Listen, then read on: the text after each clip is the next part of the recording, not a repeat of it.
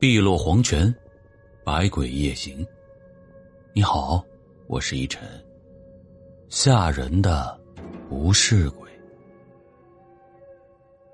现在有很多的地方啊，还在流行土葬。死去的人下葬之前，棺木都要在家里停留一段时间。一来呢，子女可以在这段时间里操办丧事，准备纸货尽孝；二来呢。等候远近各地的亲戚朋友赶来一起送丧，三来嘛，要给阴阳先生勘察风水，选好墓地。这四来呢，就是人们的医学常识浅薄，人假死了再复活的事儿也不是没有过，也是要防着的。之前在奕晨的故事里呢，也曾提及过这样的事情，在尸体停留在家的这段时间里啊，主家就需要有人夜以继日的守丧。就是守着棺材，看着棺材上的油灯，一刻也不能离开人，一刻也不能让灯熄灭了。特别是在冬天，这尸体停留在主家的时间较长，守丧的时间也就很长。长夜漫漫，守丧的人没事可做，一般呢都是赌博。所以直到现在啊，在西北很多的农村，有丧场的地儿就有赌场。甚至啊，都会有专门的赌徒追着丧场走。哪个村子要是死了人有丧事啊，晚上就去那个村子里聚赌。办丧事的主家需要有人守丧，不光要管吃管喝，还要管烟管酒，好好的伺候这些赌徒。这个呀，也算是一种久远的风俗了。比如说，平时有男人被老婆管得非常的紧，身上没几个钱的，但是赶上村里如果有人办丧事啊。男人晚上要去帮忙守丧的，女人一般都会给几个钱让男人在赌场里啊凑个热闹，免得被别人看不起。一些家风严谨的读书人家死了人，也免不得要破例，任由众人在其家里开办赌场，日夜赌博。但是，一般来说呀，这样的赌场输赢都会有度，但是有的时候也有人输大，赔上家产。这一年的腊月，这小韩村里死了一个五十多岁的女人。这个女人因为怀疑丈夫有外遇，跟丈夫吵架之后，愤愤不平，喝了老鼠药死了，算得上是凶死。虽然是凶死，但是有儿有女，规矩呢一样也不能少。主家人还得小心翼翼的防着娘家人报复，所以守灵的人自然是越多越好。这天晚上啊。守丧的人照样在主家的灵堂里摆开了各种的赌局，一边守着棺材，一边大呼小叫，赌的是不亦乐乎。这些赌徒当中呢，有个赌徒叫做懒娃懒娃三十多岁了，却还打着光棍游手好闲，好吃懒做，最热衷的就是赌博。家里的老人为他操碎了心，他却不知道悔改，总是到处追着红白喜事儿特别是丧事一来呢可以混个饱肚子，二来可以参与赌博碰碰运气，有的时候啊还能顺手牵羊发点小财。话说这懒娃当天晚上参加了赌局，不一会儿啊，那几个小钱就输光了，找众人借钱，没有谁肯借给他。看着别人赌的好不痛快，他的心里就跟猫抓一样难受。思前想后，他。便动起了歪心思。三更的时候啊，赌徒们的赌性正高，懒娃悄悄的溜出了灵堂，去主家的鸡窝里抓了一只公鸡。他带了一截细麻绳子，捆住了鸡的嘴巴，又把鸡装进了一个主家装蔬菜的麻袋里，悄悄的溜进了灵堂里。灵堂里的赌徒啊，都聚精会神的赌着钱，没有人留意懒娃的举动。这懒娃呢，趁机就把装了鸡的袋子塞到了棺材底下。在这之后啊，他一边假装帮别人看牌，一边有意无意的打翻了赌桌上的大蜡烛。这蜡烛一灭，灵堂里边只有棺材上的油灯发出了昏黄的灯光，照着众人模模糊糊的样子。赌徒们正要抱怨，突然就听到棺材里边传来了细细碎碎的响声。就像是有人拼命用指甲抠棺材盖子一样。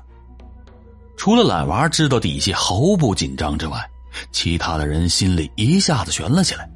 这细细碎碎的声音越来越大，好像尸体马上就要抠破棺材出来一样。众赌徒汗毛倒立，毛骨悚然。不知道谁先喊了一声：“凶死的婆娘诈尸了，快跑啊！”众人这才回过神来，钱都顾不上收拾，都奔向了灵堂的门，蜂拥而出。只恨爹娘少生了两条腿。懒娃呢，也跟着跑了出来。但是没走多远啊，他悄悄的藏在了院子里的一个阴影角落里。等到众人都走了，院子里边安静了下来，他才得意洋洋的摸回灵堂，拿众赌徒丢下的钱。懒娃走进灵堂，顺手取下了棺材上的长明灯，照着赌桌上收钱。他一边收钱，一边忍不住的傻笑。就在懒娃收钱收的正起劲儿的时候。背后突然传来了一声“砰”的巨响，懒娃回头一看，手里的油灯顿时迷住了眼睛，啥也看不清楚。他只当自己塞在棺材底下的公鸡在挣扎，不以为然。接着回身翻起桌子上面桌布的角角落落里，搜寻着赌徒们留下的钱财。忽然，懒娃觉得自己耳边突然冷风嗖嗖直冒。他下意识的一回头，只见一个黑影正站在自己的背后。他以为是走掉的赌徒回来收钱了，面对着黑影说了句：“兄弟，咱们一人一半，都不要外传啊。”边拿着油灯照了一下这个黑影。这一照之下，烂娃魂飞魄散。只见那个死去的女人不知何时离开了棺材，笔挺的站在自己的面前。那女人披头散发，浮肿的脸上一大片的铁青，阴森森的双眼正直勾勾的盯着他，嘴里咯噔咯噔的发出了一阵阵瘆人的咬牙声。懒娃喊了一声娘，就再也喊不出声来了。那女尸的双手牢牢的掐住了懒娃的脖子，张着嘴对着他的脸。一阵的狂啃。这时候，主家察觉到灵堂有异样，就出门请了主持丧事的阴阳先生过来，又喊了很多村里的人。大家拿着长矛铁锹，打着火把走进了灵堂。只见面目全非的懒娃已经横死在了地上，而女尸早已不知去向。只有一只公鸡在放棺材的高凳子下边的破麻袋里伸出了头，不停的挣扎，却叫不出声来。村里一下子炸开了锅，家家户户闭门关窗，一股谁也说不清楚从何而来的恐惧席卷了众人。所有的青壮年都成群结伙，拿着工具，在阴阳先生的带领下寻找女士。这一夜，玉门村的人好不容易才熬到了天亮。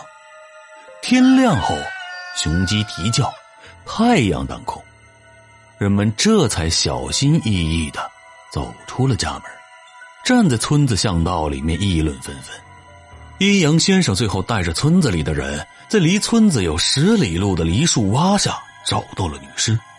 只见女尸满嘴是血，双目圆睁。浑身僵硬的躺在梨树洼的一片草丛里，阴阳先生最后用桃木楔子钉死女尸的四肢，用村里唱戏用的神房马车把女尸拉到村后的大山里的阳坡上，离村子远远的，然后架起了柴火，一把大火烧了这具犯凶的女尸。小韩村的男女老少。隔着老远都能闻到一股难以忍受的臭味自此啊，这小韩村方圆百里的守丧人都变得非常的谨慎，特别是凶死的人，阴阳先生一般都要镇守在主家。但是随着社会的发展，这样的事儿啊也越来越少，多年再不曾听说了。可叹的是那懒娃。耍小聪明算计别人，岂料却终究算计了自己。可怜，可叹。这人世间的事儿啊，真的是说不清楚的。好了，今天的故事就到这里吧。曾经啊，奕晨在某乎上看到过一篇关于一个很优秀的人在沾染了赌博以后挣扎沉浮的一段传奇生涯。最后的结局呢，也并不出人意料。都说着看成败，人生豪迈，失败其实并不可怕。但无论你选择过怎样的生活，请一定不要沾染赌博的习惯，因为它不仅仅能够让你失败，更会彻底的摧毁你的一切。